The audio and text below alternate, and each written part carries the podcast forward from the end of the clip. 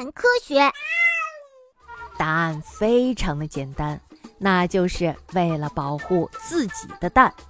一到繁殖期，雌鳄就会在水边挖一个大洞，做一个简单的孵化场，然后在里面产下约五十个蛋，再用泥土和沙粒盖住。之后，雌鳄就会趴在孵化场旁边一动不动。鳄鱼蛋是猎狗与巨蜥最爱的美食，而雌鳄就是为了自己的蛋免遭他人的毒手，才会一直守在孵化场的。没想到这样凶残的鳄鱼，居然也有非常细心的一面，而且还那么的温柔。等到宝宝们破壳而出时，雌鳄就会翻开孵化场的沙土，把宝宝们含在嘴里，一个个的挪到水中去。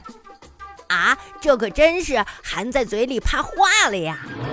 这当然是为了保护宝宝免受乌鸦和巨蜥的攻击。此外呀，为了不让宝宝们受到水中大鱼或者是白鹳的攻击，雌鳄在接下来的几个星期里会一直陪伴着它们。我忽然间有点喜欢鳄鱼了，它们可真是好妈妈呀！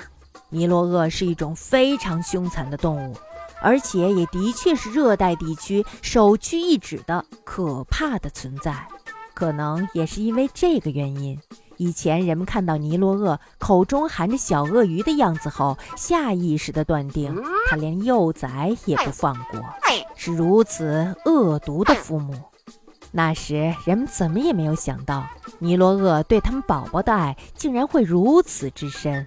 尼罗鳄妈妈是怎么判断宝宝们是否孵化出来的呢？刚刚孵化出来的尼罗鳄还没有力气翻开头顶的沙子。